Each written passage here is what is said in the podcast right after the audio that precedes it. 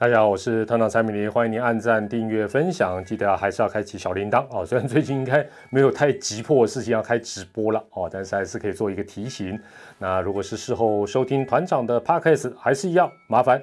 不管喜不喜欢哦，即便要不喜欢的话，还是五星推爆哦，五星酸爆也可以。好，那总之啊这几天没有蛮平静的，没有什么特别的事情呢。那各队也这个陆陆续续展开了春训，所以今天一开始啊，这个讲进入主题前讲点题外话了。因为呃，如果以今天来讲，小小值得一提的大概就是这个龙队的前领队啊，今天在这个呃，我都不知道吴会长啊这个。呃，有这个脸书直播啊，是看到事后新闻才知道。那他在这个直播里啊，谈到了这个当时啊，这个扩编选秀啊，这个新球队扩编选秀的一个协商过程。那简单讲一下哦，因为怕很多人可能没有注意到这个新闻，就是说他提到说，呃，原本的办法里面，我在过去的几个扩编选秀的影片，其实我也有提到，就是说原本的扩编选秀的办法里。并没有把近两年选秀会的新人自动纳入到各队的保护名单里。那这个龙队的前领队是提到，当时哦是在会中由原队的这个 也是前领队了，就是刘介廷啊前领队他提出，然后才进行一个协商哦。这个那之后呢啊才把这个近两年的新人呢也自动纳入到保护名单。那我看到这个新闻的感想，其实跟大部分的球迷网友都差不多。呃，也就是简单来讲，就是四个字，就是于事无补，或者也可以讲为时已晚。就是说这时候讲，好像已经也改变不了什么事情。那呃，中止的各呃，应该讲中止的球团会议啊，也就是所谓大家俗称的领队会议哦，每一支球队本来就可以为着，不管是联盟也好。那大部分当然你可以为着自己球队的一个角度或者是想法来提案哦，要改革或者是要增加什么样一些规定、修订什么办法、滚动都可以。何况当时哦，呃，按照这个呃吴前领队的一个讲法，就是说，呃，也不是用投票的方法说，哎，四支老球队说啊不管我们投票，然后四比一好像来硬凹这个新同学也没有啊，等于说。呃，这个龙队的代表是被原队的代表给，或者是被大家说服了。那你也同意了当时的这个提议，那之后也争取到说好，那扩编选秀的时候，这个呃选的人原本是规定第一轮的时候要选两个哦，每一队要选两个，那后来变成是一到两个。换句话讲，你也换到了你所想要的哦，所以基本上呃，基本上这就是一个协商的过程。那这时候。呃，尤其是当他已经不是龙队的领队的时候，才提出这一个往事，虽然不是很久以前的往事了，但是我觉得用意也有一点点耐人寻味，但是好像也没有太大的意义，呃，比较有点像团长不定时的在节目里面会做一些讲古跟回顾一样，只是让大家知道哦，原来当时是这样子哦，所以这个扩编选秀办法才会好像跟原本看到的不太一样哦，这只是好像听个讲古了。好了，既然是讲古。这个部分反正也也只是让大家知道一下，没有太大意义，不如就来听听团长讲一些古早比较有趣的故事了啊！我们就进入到今天的主题啦。题外话讲完了，今天要跟大家分享的是这个中职哦，这个可以说是蛮多元的奖金制度啊。当然这是指各队的一个部分，球队的一个部分，非常非常多元的一个奖金制度。那之所以会讲到这个话题哦，是话说这个前几天呢。这个去年勇夺二零二零年中职总冠军的统一狮队啊，万万想不到，就在新的一年他们要开训的好日子之前呢，这个居然被人家爆料，然后然后要解释很多事情，居然还要澄清哦，这解释一些怪怪的事情之外，还要澄清有关于去年总冠军战奖金的事情，真的是发了很多钱，但居然还要回头来解释。那我相信大家啊，球迷朋友应该都认同，就是重赏之下必有勇夫。虽然很老派，但是很经典也很有效的这个观念，钱当然是越多越好，最好是发现金，厚厚一叠，闻起来哦特别特别的香。那中职的各队啊，这个这一项当年呢也是参考日韩值的奖励措施哦，但是我觉得某种程度，呃，我们已经运作了三十多年，各队或许也可以好好来呃思考一下，到底啊这个各式各样的奖金制度是不是也应该做一个调整。那中职的奖金名目真的是非常多样化、五花八门。首先呢，像新人签约的时候，那为了拉锯这个签约金的共识，通常就是哎，签约金可能少一点，然后再附带一个激励奖金或目标奖金。那现役球员也一样，哎，在换约的时候，哎，有些时候薪水也谈不拢。好，那没关系，我们就谈一个激励的奖金或目标奖金呢，摆在这个呃合约里面，当做一个可以达成共识的一个好东西，跟新人其实差不多。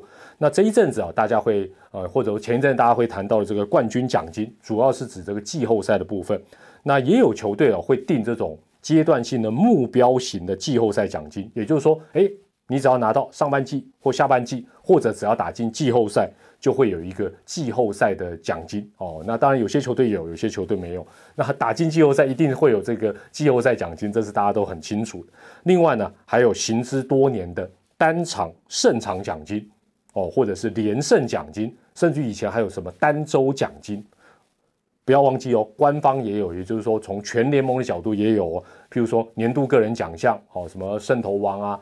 那个奖金现在都不多了，但反正个人奖项也有，呃，官方会发的奖金。那另外像明星赛啦，也都会有发哦，这个 MVP 啦，或者是有些时候是奖品，有时候是奖金。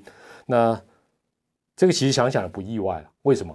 我们撇开中华之邦来讲，就连最高等级、最高荣誉的国家队的比赛，什么十二强啦，这个经典赛啦，也都会发奖金。亚奥运就不用讲。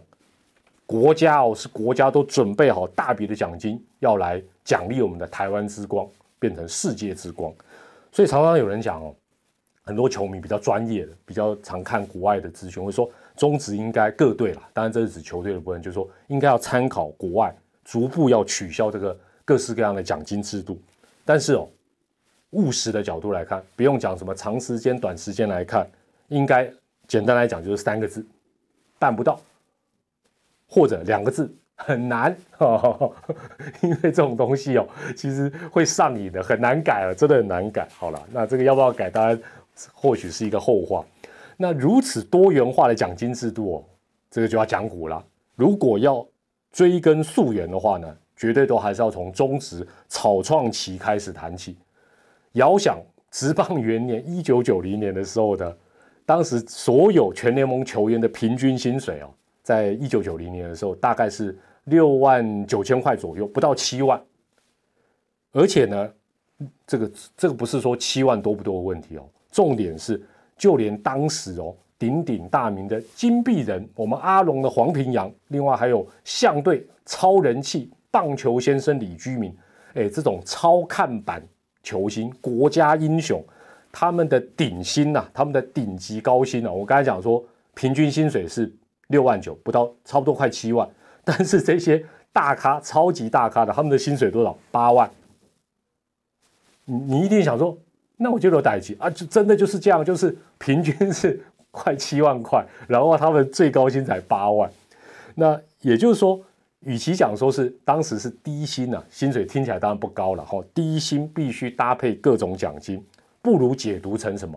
比较正确的讲法是什么？当时球员间的薪资差距实在太小，因为那时候也没有二军嘛，那一军的人也不多，也就是说薪资的差距实在太小，加上职棒初期，变得说各队大家也不太确定职棒会不会有人看，会不会这样票房满堂红等等。但是随着职棒人气哇一开打之后就起飞，以及啊初期比较人质传统，还有这个传统我们讲红包文化发红包，哎，这个。每逢年过节发红包，人人爱啊，对不对？圣诞老人的感觉，或者说，哎，像总统过去没有疫情的时候，每年也都会发红包，大家都很喜欢，这个是很很好的感觉。所以呢，各种激励奖金呢，就一一的在台面上跟台面下出没，甚至于哦，有些时候，因为那时候薪资大家的，我我们刚刚讲到，平均薪资不到七万，顶级的也才八万，所以有些时候甚至于奖金。有可能哦，会高过球员的薪水。那另外哦，名为这个单场或胜场的奖金呢，也跟一个大家可能比较不知道的旧制度有关。那这个旧制度大概要老老球迷或许还记得，早期啊，职棒各队没有什么主客场之分，而且有一段不短的时间，还蛮长的一个时间哦。现场票房的时候，那你说，哎呦，没有主客场，那现场票房怎么分？很简单。先把联盟固定的行政费用扣掉，哦，比如说这个扣掉，假设是呃这个三千张票的钱，或者说是一个固定的金额，扣掉之后呢，剩下的这个票房的钱呢，哎，因为没有主客场，对不对？怎么分？获胜的球队分五十五趴，输的分四十五趴，就是这样分。有一段时间还蛮长的时间是这样分，也就是说这样的一个啊，当然这个比例后来有调调整，就我记得好像也有六四还是反正有有微调了，但是大概就是先扣掉联盟的费用，然后呢赢的球队多分一点，输的球队少分一点哦，这样子不然的话，这个大家感觉起来输跟赢没什么感觉嘛，哦，那那是没有主客场的时候，所以呢。也就是说，赢球的时候，你这支球队的收入也会多一点。那球团呢，拿出来奖励球员就顺理成章。至于哦，季后赛的逻辑也是差不多的，就是有点分红的概念哦。安内贡大家应该了解。那随着时代的演进呢，这个单场奖金呢，还有这个胜场奖金呢，也开始有这个二点零、三点零的进化版本。那早期的这个球队的老板呢，有些时候赢球心头一爽。哎，可以加发奖金，或者他自己指定说，哎，要多给谁奖金？之后当然慢慢交给由专业的经理人来当领队。为了公平起见呢，各队就开始设定，呃，说实在是结构大同小异的，因为大家都会会会那个互相参考嘛，所以这个东西都瞒不住的。会设定一些奖金的积分制或者是点数制，而且呢，项目是越来越细。举例来讲，一般我们讲一般例行赛来讲，哈。这个打者哦，打者打个安打啦，哦打点就可以积点啊。但你表现不好啊，什么双杀打啦、三振啊，可能会扣点。那投手也一样哦，然后定期结算，然后发放这个奖金哦。这是呃大概的一个发展的一个过程。那这样的一个好处，当然也就是说公开透明，也不会说今天呢，哎，比如说有一场比赛，假设你某一队打个。十五比零，哇，猛刷打点哦，哎，不是打点，猛刷点数，对不对？打者的部分，隔天你可能零比十五输哦，然后输的一塌糊涂，那球队还是要照样发，那不行。也就是说，哎，有加点，有扣点哦，有加有减这样的一个状况。那之后的进阶版当然也包括会分哦，也不是说，哎，输球，输球当然可能就没给，赢球才有给。那也有的是啊，连胜啊，有这个，比如说几连胜就会有一些加权。或者是哎呦，快要争冠了，关键时刻，球团就一声令下说，哎，接下来这个这这个月就是加权哦，可能变两倍，重赏之下必有勇夫，大家就拼呐，然后打进季后赛。那大部分球迷啊，可能都没有看过这个，我都我都叫他单场奖金价目表了，也就是积分表，就是说你没有看过那个细项，那是密密麻麻。如果其实是这样子啊，这个这个其实也不是什么秘密。如果说各队能够拿出来超级比一比。但是现在应该没办法了，各队可能视为他们的这个内部的行政文件机密。但如果能超级比一比的话，多多少少你会看出不同球队啊在要求或者是战术的一些差异性哦，或者他们要求的重点在哪里。那网络上我有去查一下，有人概括性的用就直接打字，没有没有造出那个表了，但是有分享过一些比较容易理解的项目，应该大家也不难猜了。安打、全垒打、打点、短打成功、胜投、救援成功、中继成功等等，反正这些项目哦，或盗垒等等，就会就会有一些。当然，表现不好的项目，当然就会扣点啊。大概是这些大家可以理解的项目。那团长很多年以前我看过某一队的这个 这个单场奖金价目表，也就是这个点数表。我可以讲的原因是因为这一队已经解散了，所以没关系。那但是是哪一队，我不太，我就不要特别提了。但是我要讲的是例子，就是他印象让我最深刻的一件事情是什么呢？打者，我们这个击球员打者被三振要扣点，要扣分，这个应该算很正常，不稀奇，对不对？但是呢，哎，这一支球队它有特别的一个 special 的一个这个价目表或者是一个要求，就是说，如果打者量好球之后，你被三振，然后你被三振的第三好球，你是不挥棒的，你卡掉妈垮。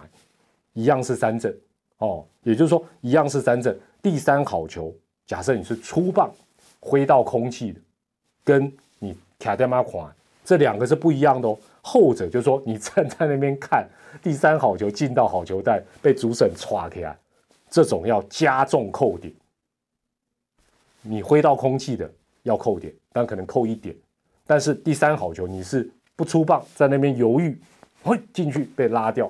加重扣点，可能扣两点。现在回头来看，会觉得这个规定啊，这个这个价目表，这个项目是光是这一点有点搞笑，有点不太科学，比较有点像三级棒球的要求。但是但但是在当时是确确实实列在这个价目表里面。那我讲的只是其中一个部分，我没有整个完整看。我看到这一点，我就觉得哦，居然还有这么特殊的一个要求。那这是不是当时也是参考日本职棒的？已经不可考。那现在各队有没有这个要求？我猜是没有了，但是我也不是 百分之百确定。好了，今天这个呃奖金的部分的故事先讲到这里啊。但我先讲到这里，应该大家已经发觉这一项或者说太多元的奖金制度，好像有修改的一个必要。当然这是各队的事情了，因为哦薪资低哦，职棒草创。初期薪资低，大家的薪资差距不大，大家所谓的供体时间等等，搭配各式各样的奖金来激励，好像是一个不得不的一个做法，草创嘛。但现在中华之邦说真的，尤其我们的薪资结构已经逐渐的步入真正的职业化、正常化，差距也越拉越大，所有的表现跟绩效理论上都应该反映在每一个人的薪资的变动之上。包括有没有打进季后赛，季后赛的表现都都可以列到合约里面。那日韩职棒的后来的走向也是如此。那中华职棒常常就说，经常提说，哦，我们要参考呃这个临近的日韩的职棒，但是好像有些东西也都有点选择性的参考，还是我们的环境比较特殊，我们一定要有我们自己的一套玩法，要有各式各样的奖金，才能够把大家的潜力激发出来。这或许是。呃，我们在后续同样的这一个奖金的话题里，还可以再跟大家来做一个讨论的一个地方好，那今天的分享呢，就先暂时到这边。不晓得大家对这个奖金制度有没有兴趣了？有兴趣的话，团长再继续跟大家来讲股楼。我是团长蔡明黎，感谢您的收看，我们下回再见，拜拜。